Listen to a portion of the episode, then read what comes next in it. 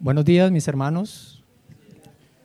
Una feliz Navidad para todos. Es un privilegio realmente no solamente estar aquí enfrente de ustedes para traer esta palabra, sino el día, ¿no? Un día muy especial donde recordamos ese evento tan importante en la historia de la humanidad que es la venida del Salvador del mundo.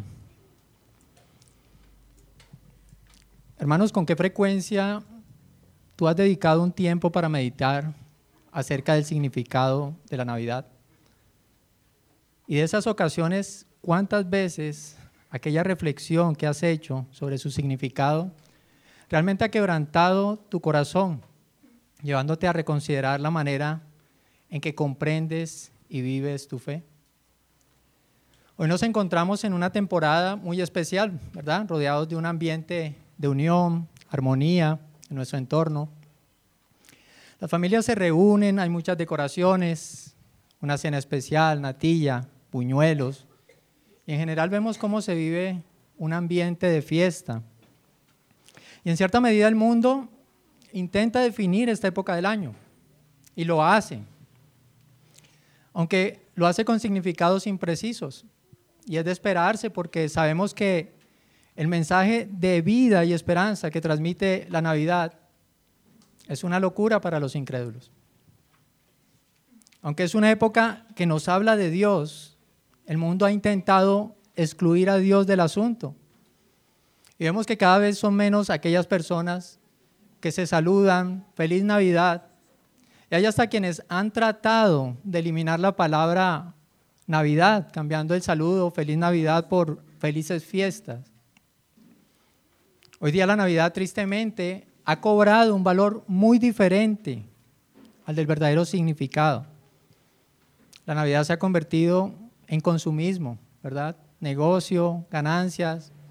Se ha convertido más en una época de índole comercial que en una época de reflexión espiritual. Por otra parte, esta temporada también se ha convertido en una excusa para endeudarse, para la parranda, para las borracheras. Millones de personas invierten sus energías fuera de lugar. Tratan de adquirir algo que les haga felices en Navidad sin llegar a disfrutar lo que realmente es la fiesta de Navidad. Pero hermanos, la Navidad debe adquirir un significado completamente distinto. El mundo le da un significado, pero nosotros debemos darle un significado distinto al que le da el mundo. La etimología de la palabra Navidad se origina en el latín, nativitas, nacimiento. Por lo tanto, es claro que esta festividad se centra en un nacimiento muy especial. La, la Navidad nos recuerda el glorioso nacimiento de aquel Salvador que haciéndose siervo, vino a este mundo para darnos redención. Navidad debería recordar al mundo que Dios en su inmensa gracia derramó de su amor sobre los pecadores, enviando a su Hijo con el propósito de enviar una esperanza de salvación a los pecadores. La Navidad es la celebración maravillosa de esa acción divina de amor y misericordia que da esperanza y vida al pecador. Y quiero que recordemos esas extraordinarias palabras que pronunció el ángel a los pastores aquella noche de Belén. Dice Lucas 2, 10, 14. Pero el ángel les dijo, no teman, porque les traigo buenas nuevas de gran gozo, que serán para todo el pueblo. Porque les ha nacido hoy en la ciudad de David un Salvador, que es Cristo el Señor. Esto les servirá de señal hallarán a un niño envuelto en pañales y acostado en un pesebre.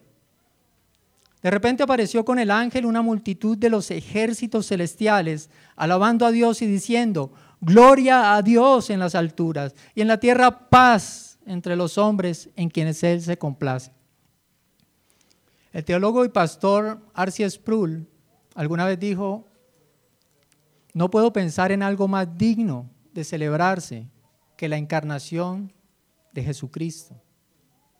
Amados, el nacimiento de nuestro Salvador, además de ser un hecho histórico, celebrado por los ejércitos celestiales, como lo veíamos en ese pasaje, representa la encarnación divina del amor y la humildad, algo que debe transformar la manera en que comprendemos y vivimos nuestra fe.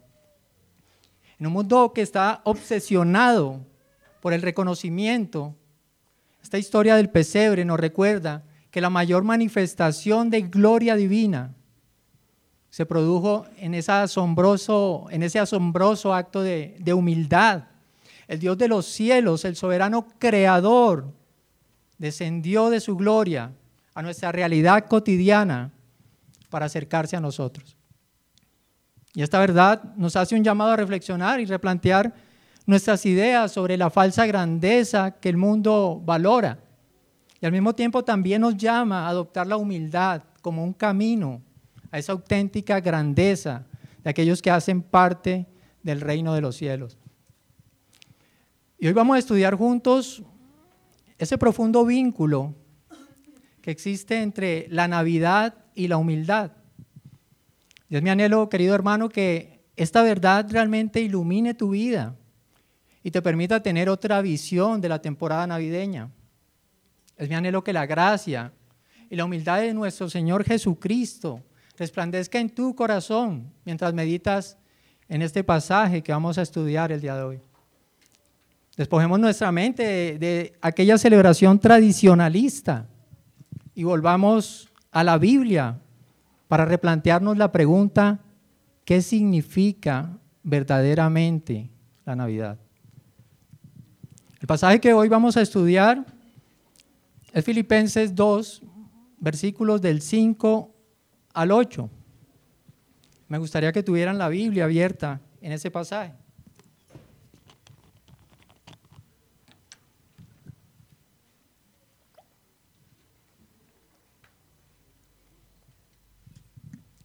Filipenses 2 del 5 al 8 es un pasaje que es muy importante, es considerado como una de las declaraciones más ricas sobre la persona y la obra de nuestro Señor Jesucristo en el Nuevo Testamento.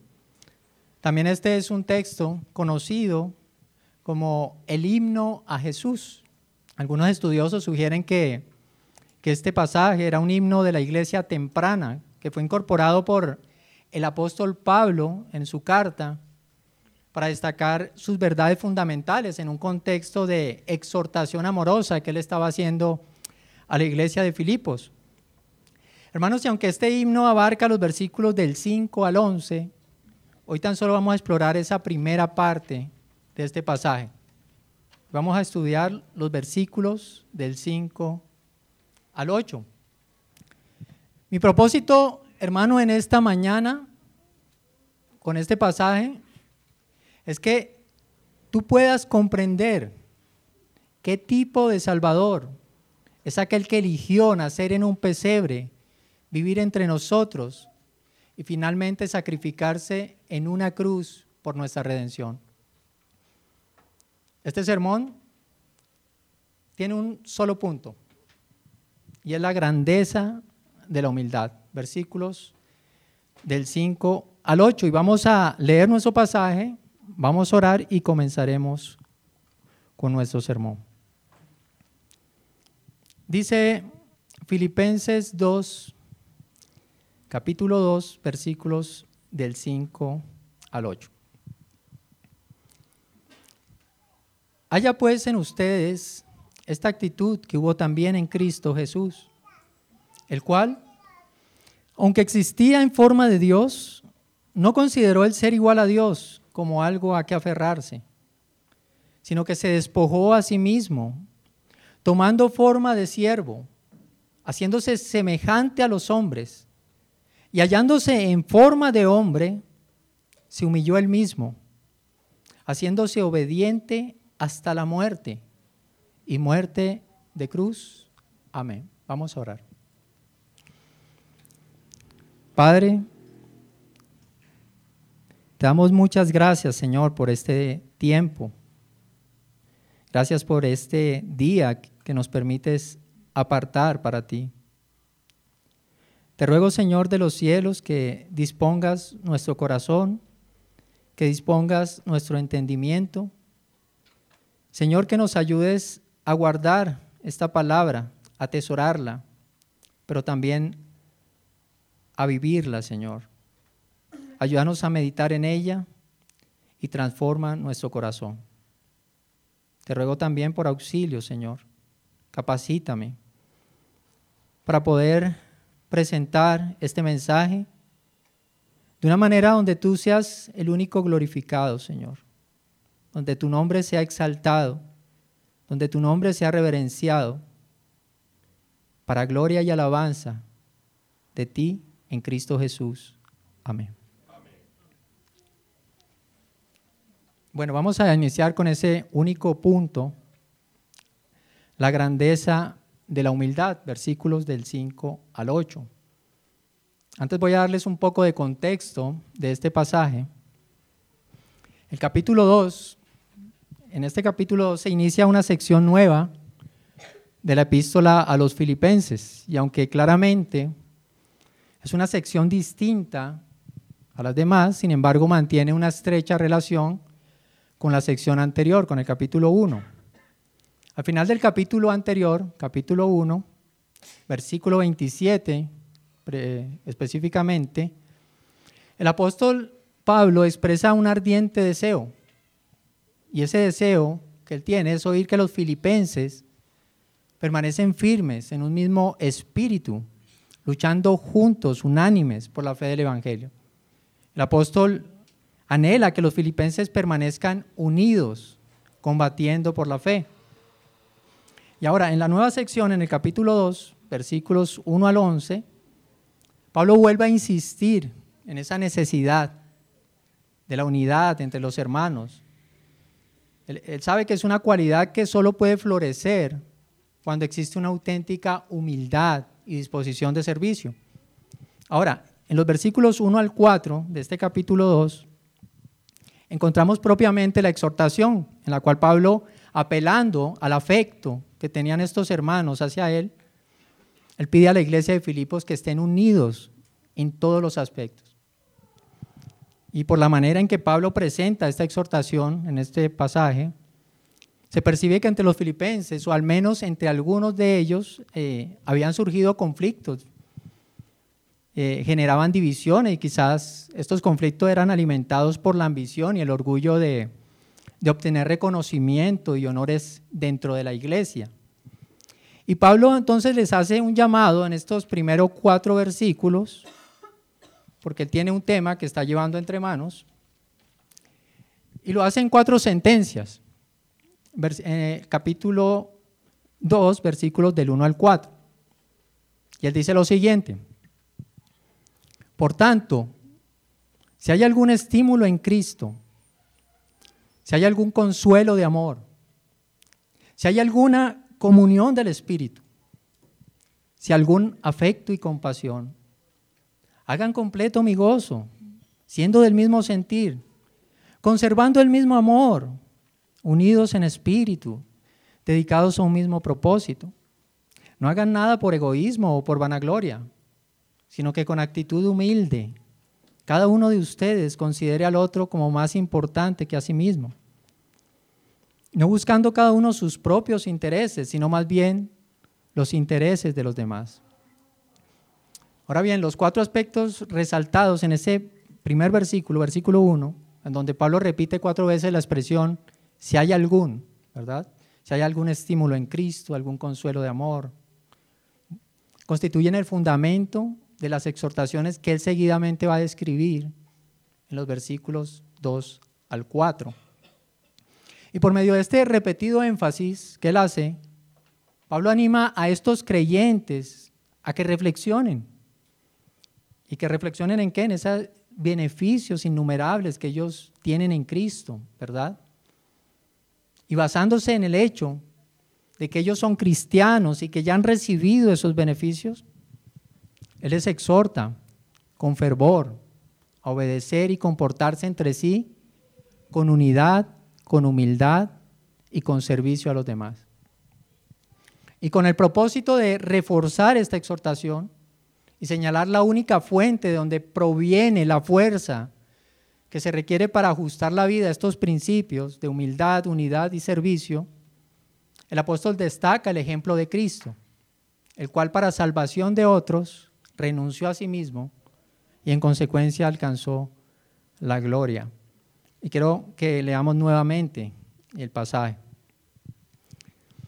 Haya pues en ustedes esta actitud que hubo también en Cristo Jesús, el cual, aunque existía en forma de Dios, no consideró el ser igual a Dios como algo a que aferrarse, sino que se despojó a sí mismo, tomando forma de siervo, haciéndose semejante a los hombres y hallándose en forma de hombre, se humilló él mismo, haciéndose obediente hasta la muerte y muerte de cruz. Y este ejemplo mira directamente no a recomendar la unidad, sino la humildad, porque la humildad es la base de la unidad. La unidad, ¿por qué suele fallar? Precisamente porque nos dejamos llevar de la soberbia, del egoísmo, buscamos nuestros propios intereses y nos olvidamos del bien de los demás. El versículo 5 de nuestro pasaje, el que introduce el pasaje que vamos a estudiar, es un versículo que conecta la idea de los versículos 1 y 4, que ya leímos, con la de los versículos 6 y 8, que es el que vamos a estudiar. Dice el versículo 5. Dice, haya pues en ustedes esta actitud que hubo también en Cristo Jesús. Y en este verso hay una palabra griega que se traduce como actitud, froneite. Una palabra que se deriva de la raíz foroneo, ¿verdad? Y el significado de esta palabra abarca tanto nuestras actitudes como nuestra manera de pensar. Y teniendo en cuenta, en cuenta esto, podríamos traducir la frase como haya pues en ustedes esta manera de pensar que hubo también en Cristo Jesús. Por lo tanto, la exhortación que Pablo hace aquí es un llamado a adoptar la misma mentalidad que habría en Cristo Jesús. ¿Y cuál era la mentalidad de Cristo? Querer vivir total y absolutamente para la gloria del Padre. Esa era la mentalidad de Cristo. Juan 4:34 nos dice lo siguiente. Jesús les dijo, mi comida es hacer la voluntad del que me envió y llevar a cabo su obra. Jesucristo, hermanos, tenía un solo propósito. El propósito de Cristo era glorificar al Padre, caminando en obediencia hasta la muerte y sirviendo a los demás.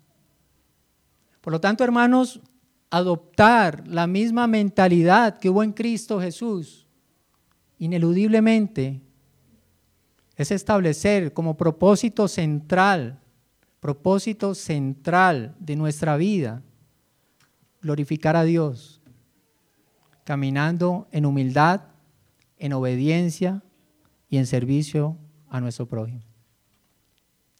Tener la mentalidad de Cristo, hermano, es valorar aquello que Cristo valoró. Tener la mentalidad de Cristo es mirar la vida desde otro punto de vista. Es mirar la vida desde el punto de vista de nuestro Salvador. Es mirar la vida desde los ojos de Cristo. Es poseer los pensamientos de Dios y no pensar como el mundo nos enseña a pensar. Es el deseo de traer gloria a Dios en cada área de nuestra vida, en cada cosa que hacemos, en cada responsabilidad que tenemos. Es traer gloria a Dios siendo esposo o esposa. Es traer gloria a Dios en nuestro trabajo, en nuestro estudio, en nuestra familia o en cualquier lugar donde nos relacionemos. Es tener un corazón compasivo, tener la misma mentalidad de Cristo es anhelar la salvación de los pecadores, es sentir angustia por ellos, tener una correcta visión de lo que es la humildad y la obediencia. Tener la mentalidad de Cristo es tener una vida de oración, de meditación en las escrituras. Yo te pregunto, mi amado hermano, ¿tienes un propósito en tu vida? Y si lo tienes, ¿cuál es el propósito central de tu vida? ¿Es glorificar a Dios? ¿En qué estás invirtiendo todo tu vigor? Todo por aquello que te esfuerzas. Todo por aquello en lo cual piensas cuando te levantas en la mañana. Somos llamados a, imitar a Jesucristo. Aquel Jesús que se comprometió a servir aún a los que no lo merecían, a costa de un gran precio personal. Si como creyentes nosotros no adoptamos la misma actitud de humildad y servicio de Cristo, nosotros nunca vamos a lograr alcanzar lo que Cristo quiere para nosotros. Él quiere que como hijos de Dios estemos unidos en pensamiento, en amor, en servicio. Nosotros decimos que Cristo es Señor y Maestro, ¿verdad? Él es Señor y es mi Maestro. Y yo soy su discípulo. Eso es lo que expresamos muchas veces. Se espera que todo discípulo de Cristo tenga la misma disposición que su Señor y Maestro. Y quiero que recordemos lo que nos dice nuestro Señor y Maestro en Juan 13, del 12 al 15. Entonces cuando acabó de lavarle los pies, tomó su manto y sentándose a la mesa otra vez les dijo, ¿saben lo que les he hecho? Ustedes me llaman maestro y señor y tienen razón, porque lo soy. Pues si yo, el Señor y Maestro, les lavé los pies, ustedes también deben lavarse los pies unos a otros, porque les he dado ejemplo para que como yo lo he hecho, también ustedes lo hagan. Hermanos, sin la mentalidad de Cristo, nunca podremos anular la ley de nuestro egoísmo. Nunca podremos priorizar el bienestar de los demás por encima de nuestros propios intereses. ¿Por qué hay egoísmo en nosotros? Porque nos falta tener la misma actitud, disposición, mentalidad de Cristo. Cristo nos ha dado un ejemplo visible, una vida de amor puro, una vida, una vida de servicio puro. Él nos ha enseñado con su ejemplo lo que sucede cuando alguien deja a un lado sus propios intereses con el propósito de hacer algo por los demás. Hermano, ¿cuánta gloria trae esto a Dios? Y quizás nunca lo haremos perfectamente. Pero lo que sí debemos hacer con la ayuda de Dios es procurar acercar nuestras vidas a una actitud coherente con la vida de Cristo. Nos llamamos cristianos, hermanos. Que nuestras actitudes concuerden con las suyas. Donde está la ausencia de la semejanza de Cristo, ahí hay un terreno abonado para el crecimiento de la soberbia, del orgullo, del egoísmo, de la codicia, la altanería, la envidia, los placeres más que el amor a Dios. Hermanos, si permaneciéramos más tiempo buscando de manera constante una comunión íntima con Dios, nuestros pensamientos, nuestras actitudes serían como las de Cristo. ¿Quieres ser, tener los pensamientos de Cristo, las actitudes de Cristo? Ten una comunión íntima con Dios. Nos pareceríamos más a Jesús. Comenzaríamos a ver las personas y al mundo no con nuestros propios ojos, sino con los ojos de Cristo. Y entonces nuestras vidas cambiarían por completo. Nuestras relaciones para con los demás serían totalmente diferentes. Nosotros contemplaríamos a nuestro prójimo con la misma compasión y amor que Cristo lo hace. Y Dios, hermanos, anhela, Dios anhela que busquemos de, manera apasionada cercanía con Él. Él desea que nosotros disfrutemos plenamente de aquella transformación que se produce cuando lo buscamos a Él. Y el apóstol continúa con su ejemplo. Dice el versículo 6 en la primera parte, el cual aunque existía en forma de Dios, y aquí se nos presenta una idea de preexistencia, la idea de preexistencia de Cristo. Lo que el pasaje afirma aquí es que Cristo ya existía y que siempre ha sido, siempre ha sido Dios. Este pensamiento es un pensamiento que está en completa armonía con lo que la Biblia enseña. Dice Juan 1, del 1 al 3. En el principio ya existía el verbo y el verbo estaba con Dios y el verbo era Dios. Él estaba en el principio con Dios. Todas las cosas fueron hechas por medio de Él y sin Él nada de lo que ha sido hecho fue hecho. Juan 8:58, Jesús les dijo, en verdad les digo que antes que Abraham naciera, yo soy. Juan 17:5, y ahora glorifícame tú, Padre, junto a ti, con la gloria que tenía contigo antes de que el mundo existiera. Hermanos, Cristo no empezó a existir en Génesis 1. Cristo no empezó a existir en el pesebre, pesebre de Belén. Cristo es eterno. Cristo es sin principio ni fin. El propósito de Pablo al mencionar la preexistencia de Cristo aquí es mostrarnos la grandeza del sacrificio de nuestro Señor. Es enseñarnos lo mucho que Cristo tuvo que despojarse para nacer en este mundo y vivir entre nosotros. Él dejó su esplendor para convertirse en un bebé humano. Él dejó el cielo para nacer en un establo. Él dejó toda esa gloria para venir al mundo y morir en una cruz por nuestra salvación.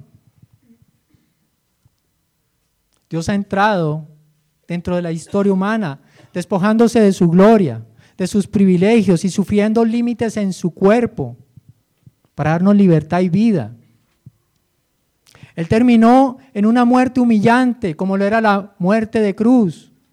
Escrito está, maldito el que cuelga en un madero. Los registros que encontramos en Mateo, en Lucas, en Isaías, que nos muestran que el bebé que nació aquella noche en Belén fue único en la historia. No fue un bebé creado por padres humanos. Ese bebé tenía una preexistencia celestial. Él era el Dios, el creador del universo que se reveló a los hombres para que le conozcan y le adoren. Y Navidad, hermanos, a veces despreciamos el significado de la Navidad. Navidad tiene un significado bíblico y teológico incomparable. La celebración navideña nos habla de la encarnación del eterno y todopoderoso Dios en la tierra. Amados, cuán importante es saber quién es Él para poder entender hasta cuánto se humilló Él. Cuando nosotros comprendemos quién es Él y dónde estaba Él y a dónde vino Él, es cuando empezamos a, a entender hasta dónde descendió Cristo por ti y por mí. Y continúa el pasaje en su segunda parte, versículo 6. Dice que no consideró el ser igual a Dios como algo a que aferrarse. Cristo no consideró su estatus divino como un, un privilegio que debía retener. Y aquí encontramos otra raíz griega que es importante que, que destaquemos para poder entender mejor el pasaje, cuando menciona que Cristo es igual a Dios. La raíz de la palabra que se usa aquí es isos. Y esa es la misma raíz de la palabra que se encuentra en el Evangelio de Juan, cuando los judíos buscaban matar a Jesús porque llamaba a Dios su Padre. Dice Juan 5:18, para que recordemos. Entonces, por esta causa, los judíos aún más procuraban matar a Jesús, porque no solo violaba el día de reposo, sino que también llamaba a Dios su propio Padre, haciéndose igual a Dios. Ese Cristo, hermanos, que antes de la fundación del mundo existía en forma de Dios, con una gloria igual a la del Padre, es igual al Padre. En él habita igualmente la plenitud de la deidad. Todo lo que hay en Dios el Padre, igualmente lo hay en Cristo. El trono, según Apocalipsis 22.1, dice que es de Dios y del Cordero. Jesucristo es digno del mismo amor, reverencia y obediencia que el Padre. Por lo tanto, cuando nosotros contemplamos a Cristo, estamos contemplando también al Padre. Juan 14, 8 al 9. Señor, muéstranos al Padre y nos basta, le dijo Felipe. Jesús le dijo, ¿tanto tiempo he estado con ustedes y todavía no me conoces, Felipe? El que me ha visto a mí, ha visto al Padre. ¿Cómo dices tú, muéstrame al Padre? Ahora, la idea central de todo nuestro pasaje es que Cristo, a pesar de ser Dios y tener estatus y privilegios de Dios, no se aferró a ellos, sino que Él se despojó de ellos. Él eligió compartir la condición humana, encarnándose en una naturaleza con las mismas debilidades y miserias de todos los hombres, sometiéndose además a una muerte deshonrosa, a la muerte de cruz. Hermanos, el verdadero milagro que hallamos en la escritura no es que Jesucristo apareciera glorioso durante unos minutos cuando se transfiguró frente a Juan, Pedro y Santiago en Mateo 17, porque Él es glorioso. El verdadero milagro fue que se encarnara en un hombre sencillo durante 33 años, sin la majestad imponente del Dios que se reveló y se manifestó a Israel en Sinaí. Ese es el verdadero milagro. Y Él no tenía que hacer esto por nosotros. Pero Él no fue un egoísta. Cristo no buscó sus propios intereses. Él es un ejemplo glorioso de entrega perfecta al prójimo. Tenemos en Cristo un ejemplo de alguien que no busca su propio beneficio. Él buscó nuestro bien, el bien de los demás y la gloria de Dios.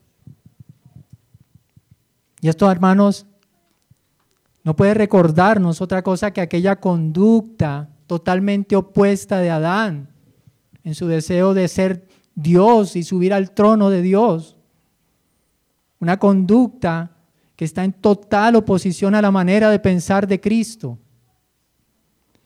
Contra esa actitud de rebeldía, orgullo y autosuficiencia de Adán, tenemos la actitud de obediencia, humildad y sumisión absoluta del Señor Jesús quien siendo igual a Dios, Él se vistió de siervo. Él obedeció completamente al Padre, haciendo siempre lo que a Él le agrada. El segundo Adán, Jesucristo, con su obediencia, vino a restaurar lo que con su desobediencia el primer Adán echó a perder.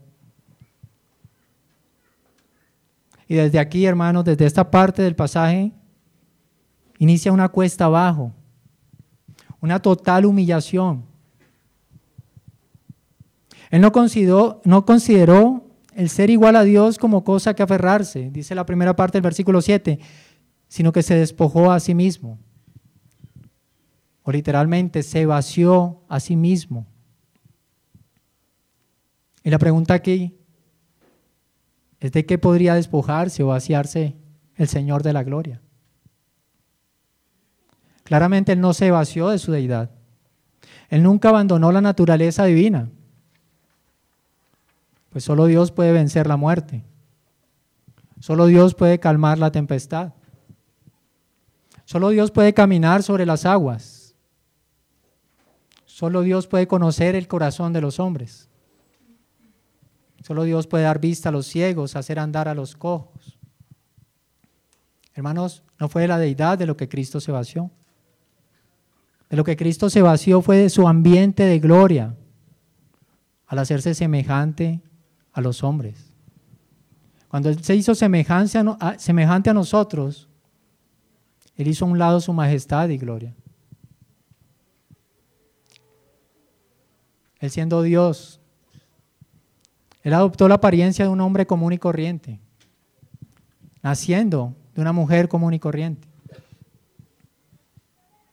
El Hijo de Dios nació en un establo. Él fue arrullado en un pesebre. En el cielo, Él moraba en moradas de delicia en la presencia de su Padre. En esta tierra no tenía dónde recostar su cabeza. En el cielo los querubines se tapan los ojos ante su santidad. En este mundo cargó con nuestro pecado y fue hecho pecado por nosotros. En el cielo no llevaba sobre sus hombros ni una carga de culpa. En su encarnación tomó la culpa sobre sí mismo para quitarla del mundo. Aquel que era el objeto de la adoración de los ángeles, en este mundo fue despreciado y desechado entre los hombres de la gloria santa de los cielos, Él descendió a este lugar de miseria a morar con los pecadores. El Rey de la Gloria vino a morir en una cruz por ti y por mí. Y esa frase, se despojó, se vació a sí mismo, se refiere a cada detalle de su humillación, al encarnarse como hombre, a su apariencia humana, a su rechazo, a su entrega voluntaria, a su obediencia hasta la muerte. Él se despojó a sí mismo, asumiendo todo lo contrario a su existencia divina. Y lo contrario a su existencia divina es la naturaleza humana, con toda su debilidad.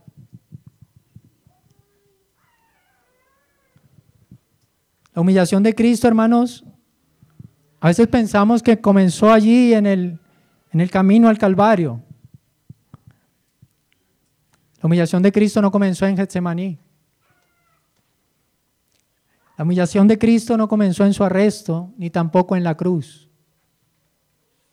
Su humillación comenzó cuando siendo el creador del mundo, nació como tú y como yo, viviendo como si fuera parte de su creación.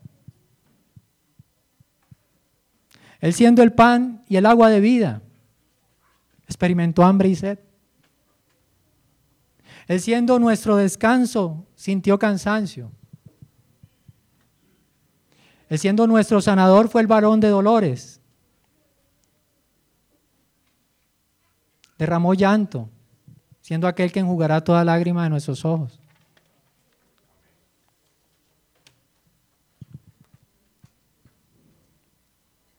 Hay un pasaje que me conmueve, el Salmo 113, del 5 al 6. ¿Quién es como el Señor nuestro Dios, que está sentado en las alturas? que se humilla para mirar lo que hay en el cielo y en la tierra. Toda la creación, hermanos, toda la creación debería mirar hacia arriba para honrarle, para adorarle. Mas él se humilló mirando hacia abajo, descendiendo. Él descendió dejando los cielos, los cielos de los cielos que no lo pueden contener, para venir a este mundo como el nuestro, un mundo que necesitaba desesperadamente de salvación. Y lo más asombroso, mis amados hermanos, es que Jesús se despojó a sí mismo. Eligió no aferrarse a su gloria divina. Y fue elección de Cristo. Él se sometió a sí mismo a toda humillación por su gran amor. Él mismo decidió rebajarse hasta lo sumo. Miremos a Cristo. Comparemos ahora toda esta forma en que vivimos. Con mucha frecuencia, ¿por qué luchamos? Por destacarnos, ¿verdad? Por ser superiores a los demás. Buscamos una gloria que en realidad es vanagloria. Naturalmente no queremos humillarnos. Rechazamos la idea de rebajarnos. Y más bien siempre estamos aspirando a elevarnos. Cuando consideramos que Jesucristo, siendo Dios, se humilló totalmente por nosotros, hermanos, qué lamentable es encontrarnos luchando a diario por no humillarnos. Qué terrible es nuestro orgullo. ¿Realmente somos discípulos de Cristo? Porque Él nos dejó un glorioso ejemplo en su humillación. Sin embargo, nosotros no consentimos que nadie nos ofenda. Porque inmediatamente protestamos y respondemos con ira. No permitimos que nadie nos lleve la contraria porque enseguida nos enemistamos, creamos divisiones. No consentimos que nadie nos corrija porque nos sentimos ofendidos por esa persona y ya no la queremos cerca. Nos sentimos el centro del universo. Buscamos nuestros propios beneficios. Y pensamos, voy a la iglesia si me hacen sentir importante, si me dan besos y abrazos. Quiero ese matrimonio si me hace feliz, si cumple mis expectativas de realización. Es como si expresáramos en todo momento, yo he nacido en este mundo para que la gente me honre y viva en torno a mí. He nacido en este mundo para que mis amigos, mis padres, mi iglesia y los ancianos me sirvan, porque el mundo es para mi beneficio, el mundo es para mi felicidad. Nosotros decimos muchas veces, porque somos reformados, que somos cristianos radicales, ¿Realmente estamos dispuestos a adoptar la mentalidad que hubo en Cristo Jesús? Él siendo Dios, no consideró el serlo, sino que se despojó de sus privilegios. La pregunta aquí es, ¿hasta qué punto estás dispuesto a despojarte de tu egoísmo, de tu comodidad y de cosas materiales por servir a los demás? ¿Qué estás dispuesto a abandonar en tu vida por amor a Dios y a tu prójimo? ¿Te has hecho esa pregunta? ¿Has meditado en estas cosas?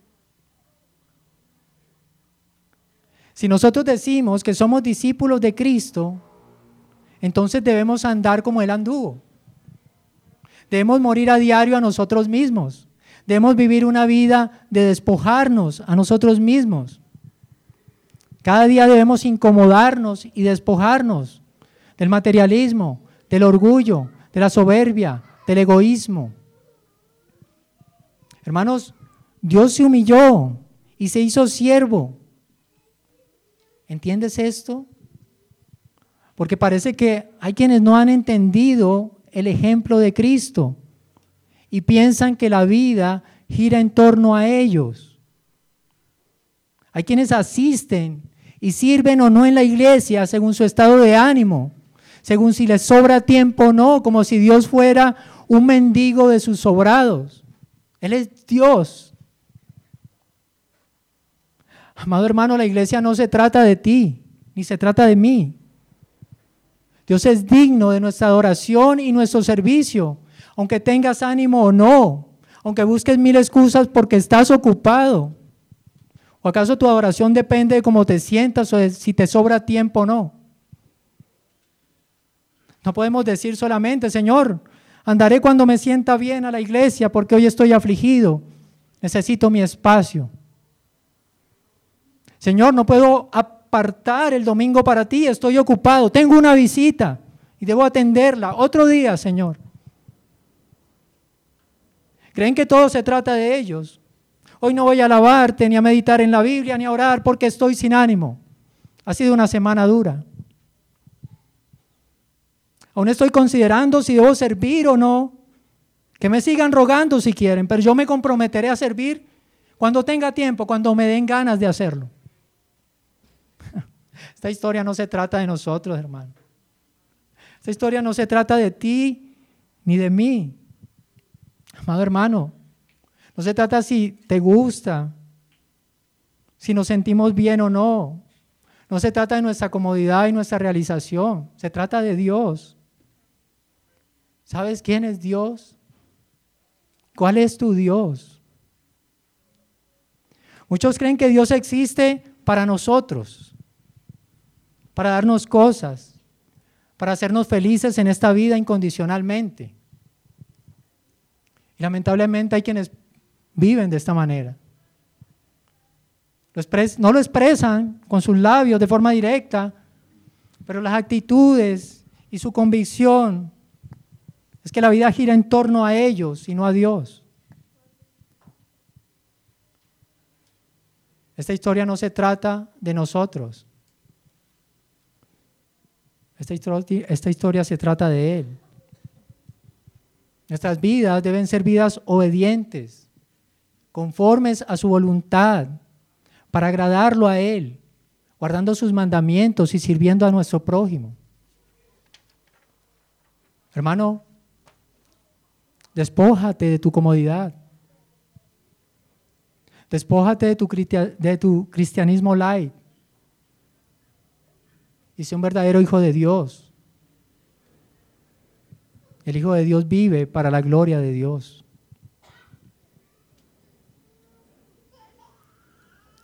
Y sigue el pasaje. Cristo habiendo dejado sus privilegios, aquel que reina sobre el universo, tomó la forma de un siervo. Y la segunda parte del versículo 7 dice, tomando forma de siervo. El que era en forma de Dios tomó forma de siervo. La palabra griega usada, también es importante nombrarla.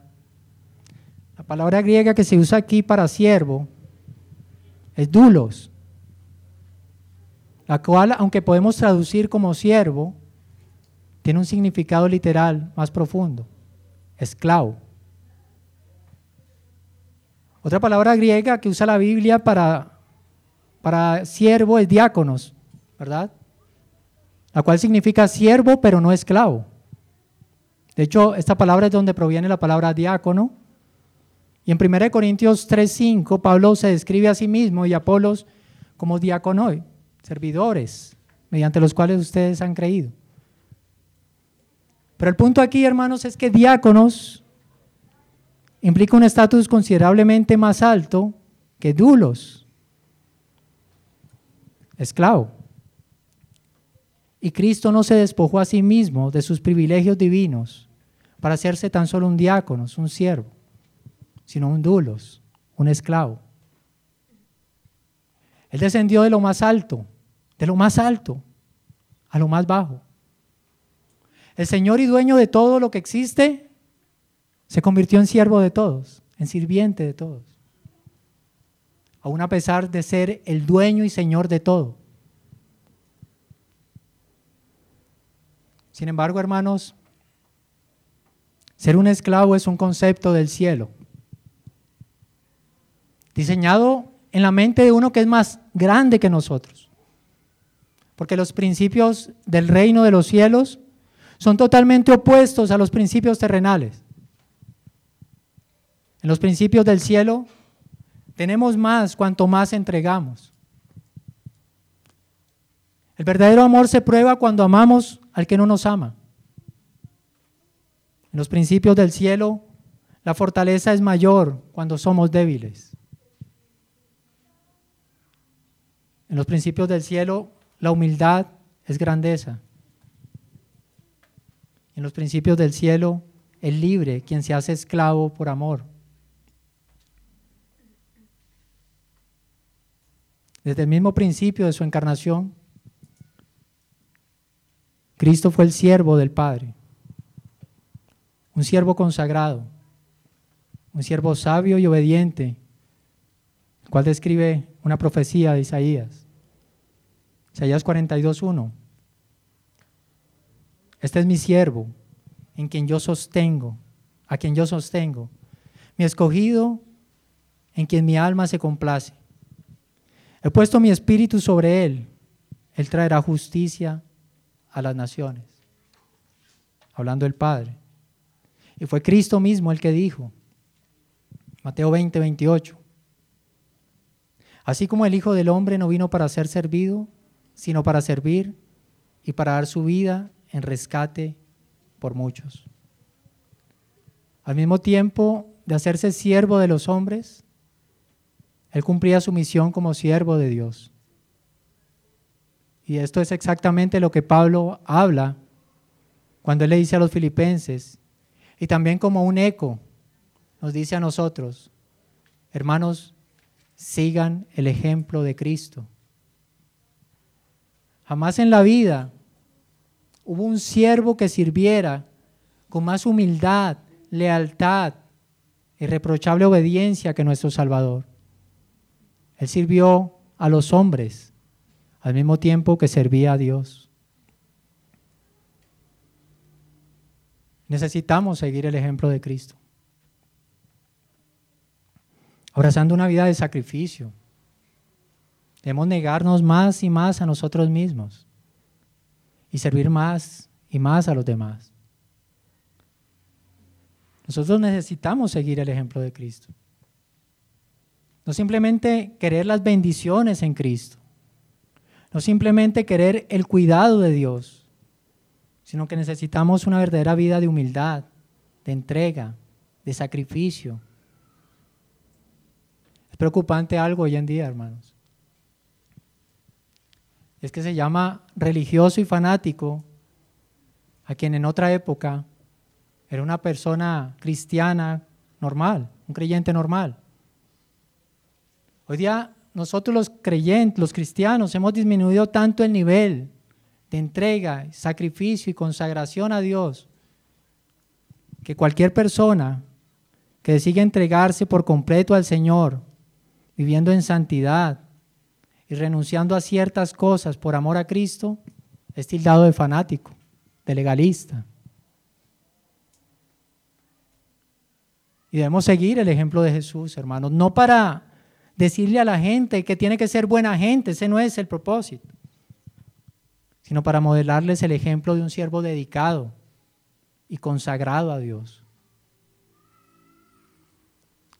Jesús diariamente se retiraba a lugares solitarios a orar,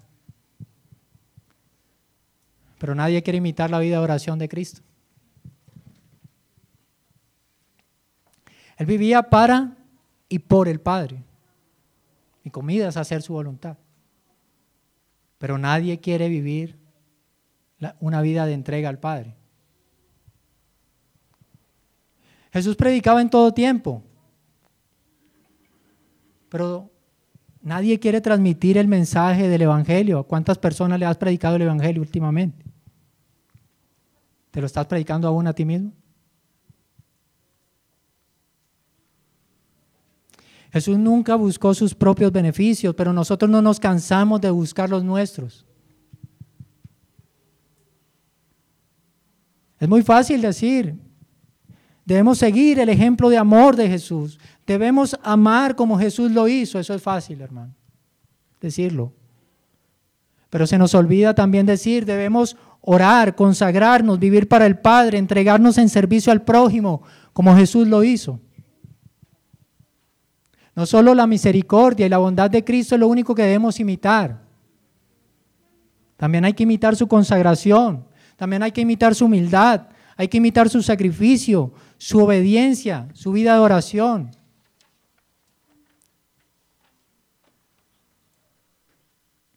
Hermanos, Cristo, siendo igual a Dios, siendo el creador, asumió la naturaleza de la criatura.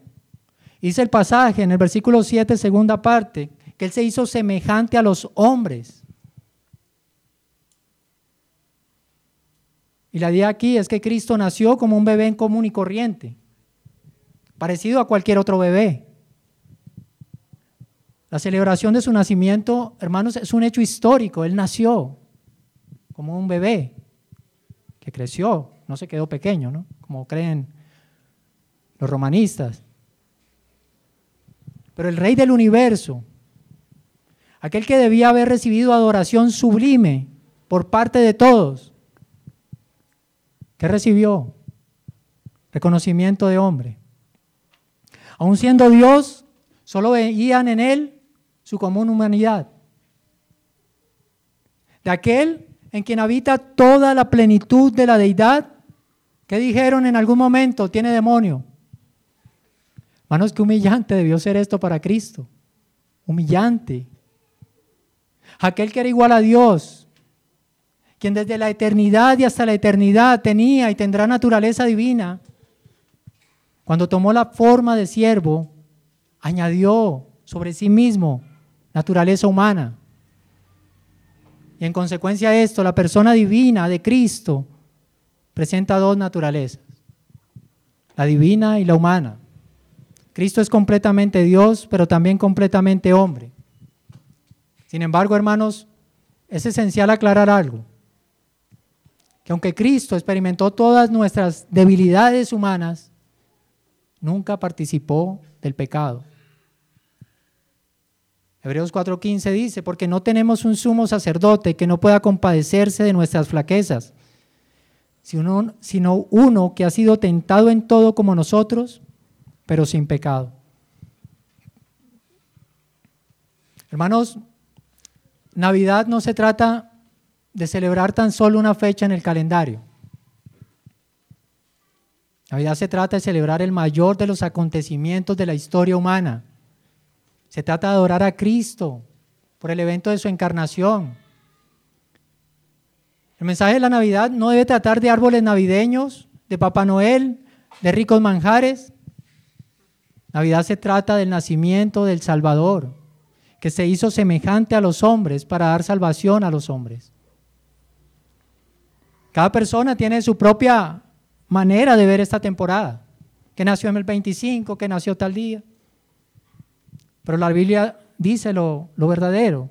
Aquel verbo fue hecho carne y habitó entre nosotros y vimos su gloria. Cuando Dios envió el ángel para hablarles a José y a María, Dios estaba anunciando que iba a entrar en la historia humana para cumplir con su plan determinado desde la eternidad. Y Cristo vino. Cristo vino para dar luz a los ciegos, para dar vida a los muertos, para darle esperanza a los perdidos. Hermanos, Navidad nos habla de un anuncio. La salvación de Jehová ha llegado a su pueblo por medio de aquel único mediador entre Dios y los hombres, Jesucristo hombre.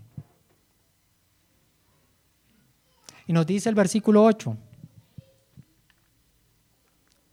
y hallándose en forma de hombre, se humilló él mismo, haciéndose obediente hasta la muerte y muerte de cruz.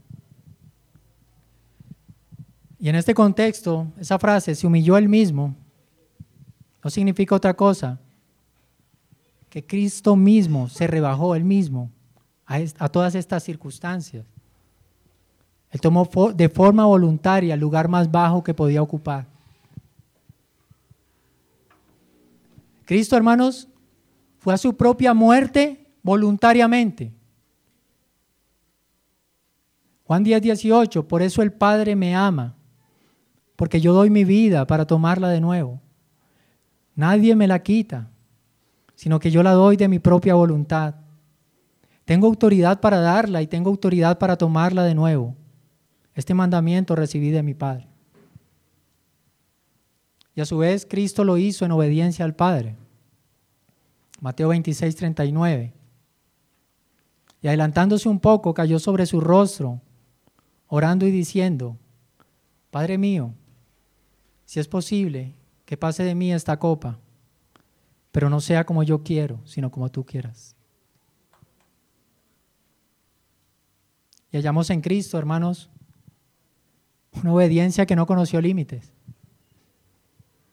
una obediencia aún hasta la muerte. Y en su muerte, él obrando al mismo tiempo como sacerdote y víctima, se ofreció a sí mismo en sacrificio, un sacrificio expiatorio para perdón de nuestro pecado. En su obediencia perfecta, Cristo asumió la condición de muerte. Y fue su obediencia lo que lo animó a asumir esa condición de muerte. Mientras que en los hombres, ellos sufren la muerte por su desobediencia. Y su muerte, hermanos, no fue una muerte común, sino como añade Pablo al final de nuestro pasaje, fue una muerte de cruz, una muerte aguda, una muerte agónica y maldita. El apóstol añade al himno esta frase. Él hizo esa añadidura y muerte de cruz para reforzar la idea del extremo al que llegó la humillación de Jesús. Él llegó hasta la infame experiencia de compartir el castigo reservado para los peores criminales. En su obediencia Jesús no se detuvo. Jesús no se volvió atrás. Él fue hasta el final. En su agonía nuestro Señor exclamó, Dios mío, Dios mío, ¿por qué me has abandonado? Hasta el infierno del monte Calvario, hermanos, descendió Cristo para darte vida a ti y a mí. Y este es el Evangelio, el escándalo del Evangelio, que consiste en que Dios entró al mundo en forma humana para tomar sobre sí mismo los pecados del mundo y redimirnos de la maldición de la ley, haciéndose maldición por nosotros. Y aquello que es difícil o era difícil de aceptar para muchos hombres de aquel tiempo, sigue siendo una cosa difícil de aceptar para mucha gente hoy en día. Y el Evangelio sigue siendo para algunos olor de muerte para muerte. Mas sin embargo para otros es una esperanza. Es olor de vida para vida. Para los amigos. Cuando hablo de los amigos es aquellos que no han experimentado aún la, la salvación de Cristo, esa salvación que Cristo ofrece, que asisten a la iglesia domingo tras domingo, que quizá en la semana escuchan el Evangelio, pero aún no han experimentado esa salvación. Hermanos, y este es un llamado, amigos, es un llamado a reflexionar sobre la respuesta que exige de nosotros este pasaje. En este pasaje, ¿con qué nos encontramos? Cara a cara con la grandeza de la humildad de Cristo, su descenso desde la gloria del cielo hasta nuestra humanidad, para ofrecer salvación a los pecadores. Y este mensaje de salvación es un llamado a nuestras almas, un llamado que resuena a través de los siglos, día a día y hasta nuestros días, y que suena más fuerte en, estas épocas, como la Navidad. La humildad y la obediencia perfecta de Cristo nos revela algo. Él fue el perfecto hombre. Eso nos revela algo. Hay una grieta existente entre nuestro pecado y la perfección de vida que Dios demanda de los hombres. Por lo tanto, este mensaje debe confrontarte con una urgente necesidad. Es la necesidad de arrepentimiento. Abandona el pecado y cambia de rumbo tu vida. Pero el cambio de rumbo solo lo podrá ocurrir cuando con humildad y en obediencia reconozcas tu desesperada necesidad de salvación. Hoy es Navidad, una época del año que nos recuerda esa gracia salvadora de Dios, la cual ofrece reconciliación a los pecadores con Dios a través de la fe en aquel que nació en un pesebre, Cristo el Señor. Por lo tanto, amigo, arrepiéntete, despójate a ti mismo de tu comodidad, de tu orgullo, de tu rebeldía y da un paso de humildad. Arrepiéntete de tus pecados y ríndete a Cristo hoy. Hay suficiente salvación para el que se acerca a Él. Y Navidad, hermanos, para concluir, es una oportunidad para recordar y celebrar el acto de humildad de Cristo. ¿Y cuál fue ese acto de humildad? Él se encarnó. Se encarnó en un hombre. El rey del universo se despojó de sus privilegios, se humilló a sí mismo, tomó forma de siervo y compartió nuestras debilidades para representarnos y darnos redención. E, es, esta una verdad que no solo debe resonar en nuestros corazones, sino que debe animarnos a seguir su ejemplo, imitando la manera de pensar que hubo en nuestro Salvador, viviendo vidas de humildad, de servicio y amor. Busquemos oportunidades para servir a los demás poniendo sus necesidades antes que las nuestras. Vivamos vidas que reflejen la gracia y el amor de Dios es en obediencia a Dios, en humildad práctica, en servicio al prójimo, en donde se refleja verdaderamente la esencia del mensaje navideño. En esta temporada de intercambio de regalos, ¿verdad? Nos damos regalos. Recordemos el regalo más maravilloso de todos. Cristo el Señor y su salvación. Mientras contemplamos las brillantes luces que adornan las calles, nuestras casas, los árboles por estos días. Recordemos que la verdadera luz de la Navidad es la que iluminó el cielo de Belén aquella noche, cuando el Salvador nació en el mundo. Jesucristo, la luz del mundo, vino a disipar nuestras tinieblas y ofrecernos vida eterna. Amados, oro para que salgamos de este lugar Recordando que así como Cristo, siendo Dios, se humilló, nosotros también somos llamados a humillarnos ante Dios y ante el prójimo, a mirar a los demás como mayores que a nosotros mismos.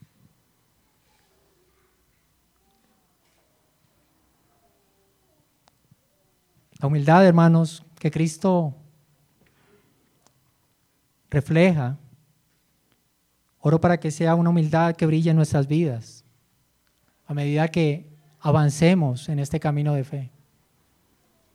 Y en esta noche buena, hoy 24, aprovecha la reunión familiar, aprovecha la reunión con tus vecinos, con tus amigos, para anunciar el verdadero significado de la Navidad, aquellas buenas nuevas de gran gozo, el nacimiento de un Salvador que es Cristo el Señor. Jesucristo es el Señor de la Navidad. Oremos para que el mundo entero se arrodille delante de Él, de la misma forma que lo hicieron los pastores, los magos de Oriente, los ángeles del cielo. Hermanos, que Dios les bendiga y les guarde. Que esta Navidad sea verdaderamente un tiempo de compromiso con el mensaje de humildad, amor y redención que encontramos en el nacimiento de nuestro amado Salvador. Amén. Vamos a orar. Padre y Señor de los cielos, te damos gracias por tu bendita y santa palabra. Gracias Señor porque nos recuerda aquel acto de humildad que tú tuviste, siendo igual a Dios. No lo viste como una cosa a que aferrarte, sino que dejando tus privilegios, hiciste hombre, para representar a los hombres y darles esperanza de salvación. Gracias Señor. Te rogamos, Padre, que transformes nuestros corazones a través de este mensaje, que nos ayudes a reflexionar en él, a meditar en él, y que tu Santo Espíritu obre en nuestras vidas, de manera que podamos reflejar esa misma actitud que hubo en Cristo Jesús. Ayúdanos a hacer esa Biblia abierta para aquellos que aún no, no te conocen. Ayúdanos a aprovechar estos tiempos, Señor, para llevar el mensaje del Evangelio, aquel mensaje del Salvador que vino al mundo para darle redención a un mundo necesitado de salvación. Alabado sea tu santo nombre, Señor en Cristo Jesús. Amén.